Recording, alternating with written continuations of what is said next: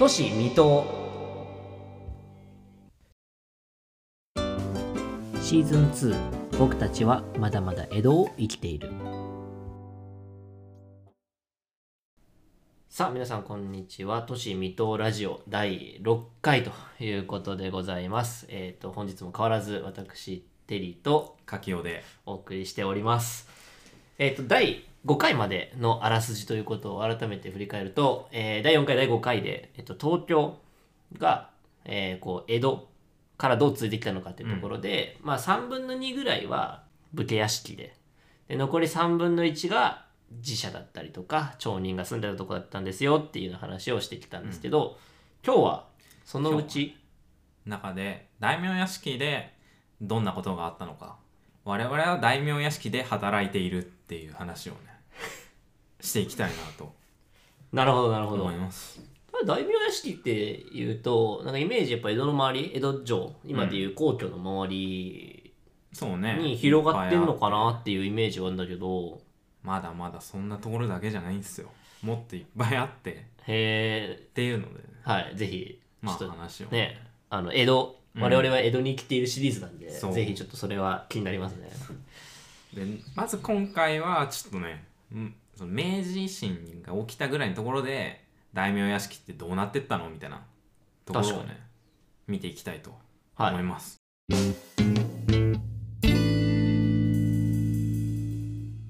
戊辰戦争とかあってで、まあ、明治維新が起きて江戸は新政府が治めるところになりましたと。大明治政府の大号令やな。です。はいはいはい。1868年とかだね。東京という名前に改められはい。江戸から東京になりましたと。でまず第一に城下町じゃなくなるというか幕府の場所じゃなくなるから大名とかが東京にいる必要ない。ああ自分の地元に帰っちゃうはいはいはい。まあそうだよね。だってそう。こ子分だったけど親分いなくなっちゃったからね。そうそうそう。で家臣も当然ね別にえ？じゃあ東京いる必要ねえわっていうのではいはいはい。帰っていくと、でそれに加えて明治政府に大名屋敷取り上げられちゃったとかあそそういう藩もあったりとか。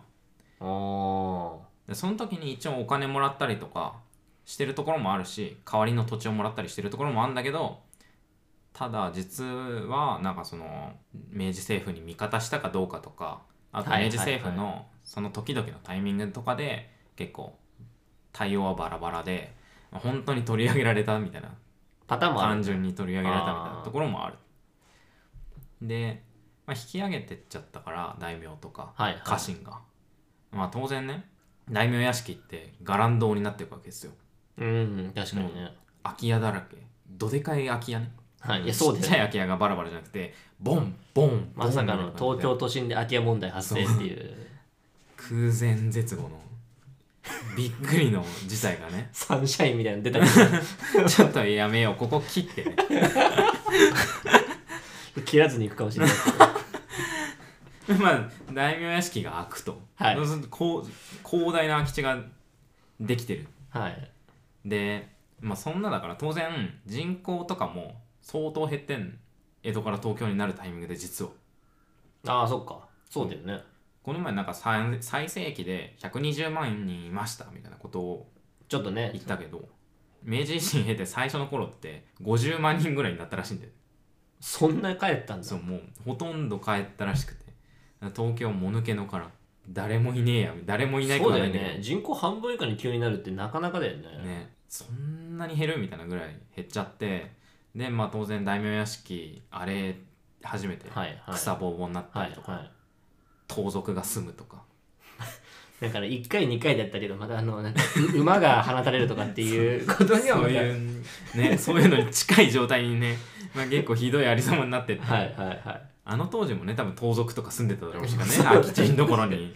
これね第1回でぜひ聞いていただきたいんですけど。平安京の話、はい。で、まあ、伽藍堂になった武家屋敷とかは、まあ、何かで使ううん。使おうってなっててでまず最初の頃ってあの新政府側の明治政府側の侍というか、まあ、役人というか武士というか、はいはい。たちが勝手に奪ってったわけでもないけどぐらいなんかもう本当占領地のはいはい。扱い方みたいな感じで奪って長州藩とか。そう長州とか薩摩とかの侍とかが奪ってっちゃうんだけど、はいはい。その当時なんか奪ってった人の話としてなんか東京府市政裁判所の判事今でいう裁判官みたいなのをやっていた人が土佐の出身高知、はいはい。で土方さんっていう人がいるんだけど、はい。まあ、自分がどこ住もうかなみたいなの探してたと。でまあちょっと探してるうちに駿河台。あああれだ。えっ、とお茶の水？そうそう。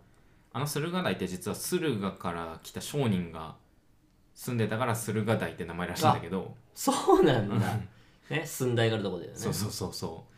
あの駿河台に小栗光介之助っていう人の屋敷があって 急に？そう。はい。あの埋蔵金伝説とかある。あなんか聞いたことあるし、はいはい。なんかはい大体前なんか新春年末年始ぐらいに大体なんかへなんかドラマやってるような あの人ですはいはいはいはいあの人の屋敷があったんだって。へえ。で小栗光介之助は処刑されてんだかな。のせいでまあ当然そこにいないと、はいはい。まあ、ちょうどいいから住もうってなって裁判官の土方さんはその小栗の家に住んでで小栗の家だとちょっと庭が手狭だったらしいの手狭なんだそれみたい手な狭っていうサイズなのかな？というかまあ隣も欲しかったんだろうね。あで小栗さんの隣にいた、えー滝川播磨の神っていう人がいたらしいんだけどまあそれ別に名前どうでもいいんだけど 隣の人がいたと。あうん。で隣の人はまだ江戸から撤収してなくてまだ住んでたらしいの、住んでたらしいんだけど今日から俺使うからみたいなこと言い出して。でまあもともと引っ越す予定だったらしいの、はいはい。自分の地元に、はいはい。からまあいいっちゃいいんだけどみたいな感じでで取られると。でと土方裁判官土方氏は、まあ、隣の家も取っちゃったの。で隣の家欲しかったのはあの庭の一部だけ。はいはい。馬場って言って高田馬場の馬場だけど馬とか乗るようなとはいはい。馬に場所の場って書く。あれが欲しかったらしいの。その小栗さんの家と滝川さんの家で両側なんか塀を挟んで両側に馬場があって。あほんでじゃあじゃあババ2倍にすればいいかっていう。そうそうそう。馬場これ塀取っ払っちゃえば馬場倍じゃんっていうはいはいはい。で取っちゃった。あいいねってなるんだけどおそうすると滝川さんの家余るじゃん。隣の家はいの屋敷？屋敷？家建物。そうそうそう家が余る。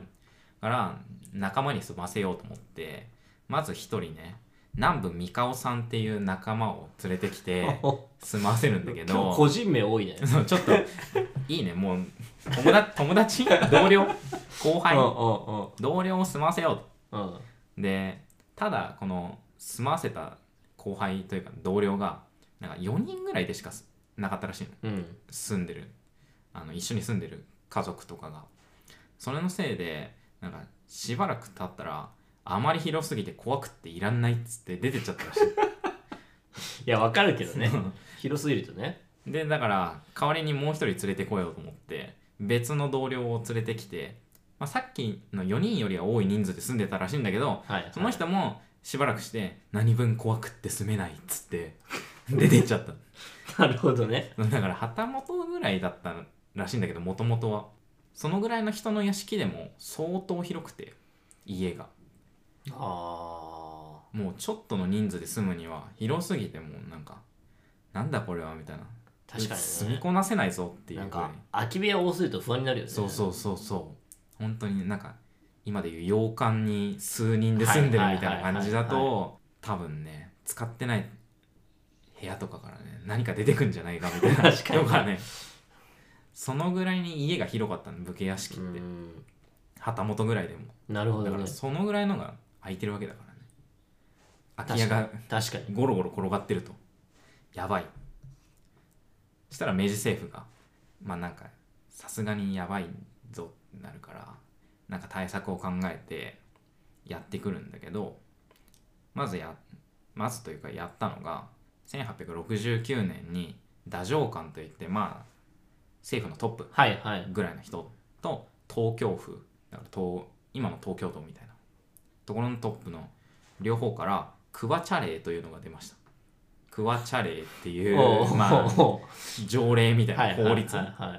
何かっていうと武家地の武家屋敷の空き地とかにあの桑とか茶を植えましょうみたいな。えそれでいいのかな？うーんねもうすでにそう思うもんね。当時の人もねちょっと後にね反省するらしいんだけどまあとりあえず桑茶で出して、うんまあ桑で養蚕。はいはい当時ね。蚕はいを育てて、日本の輸出産業ね。日本の輸出産業。であと茶もお茶も日本の輸出産業だからそしたらもう空き家問題も解決して輸出問題も解決するからお一挙両得じゃんみたいな感じで。東京都心で農業そう。まあ当然その植物すぐ育たないし、いやそうだよね。そんねなんかとはいえそんな簡単じゃないもんね。そう。で明治維新のごたごたで輸出も振る,、ま、振るわないから結構厳しくて。でも今テリーが言った通りえ東京の都心で 農業地帯にしちゃうのやばくね？ってなって、はいはい。結局2年後とかにあのクワチャリは廃止されます。早いな。そう。結構早めに。でっかい。だってさ育ってないよね？2年で茶碗まだ育ってない。全然育ってないし何にも産業起きてない段階で反省したんだね。これちげえわそういうのあるよね。そう。でなんか施策を出した党の本人の東京府知事のはいはい。人がいるんだけどその人とかも大失敗だったっていう もうなんか露骨なま失敗としていやそれはまあいいことだけどね、うん。もうスタンスとしてねもう失敗だったって言えるっていうのはそれはそれでね大切だ潔い、うん。ね後で言い訳とかしないでもうダメでした相当ダメだったんだろうな。何にも役立たないうん。あれだったんだろうね。でそのクワチャレイが出てただまあできダメでしたはい。っていうのが大体明治維新前後の武家屋敷を取り巻く環境というか、はいはい。そういうのが行われましたみたいなので一旦ここでねな事前情報的な武家屋敷の明治維新のなるほど。あれとしては終わりでこの後ねあの実際に個々のはい場所がどうはいなっていくのかとかが、次回。そう。いよいよやっとあの農業とかじゃなくちゃんと使おうってなってくって段階、今日働いてる場所がだ武家屋敷になる以前に桑とお茶お茶？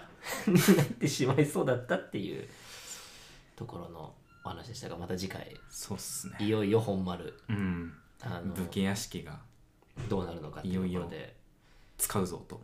はい。また次回お話できたらと思いますので今日もお聞きいただきありがとうございました。ありがとうございました。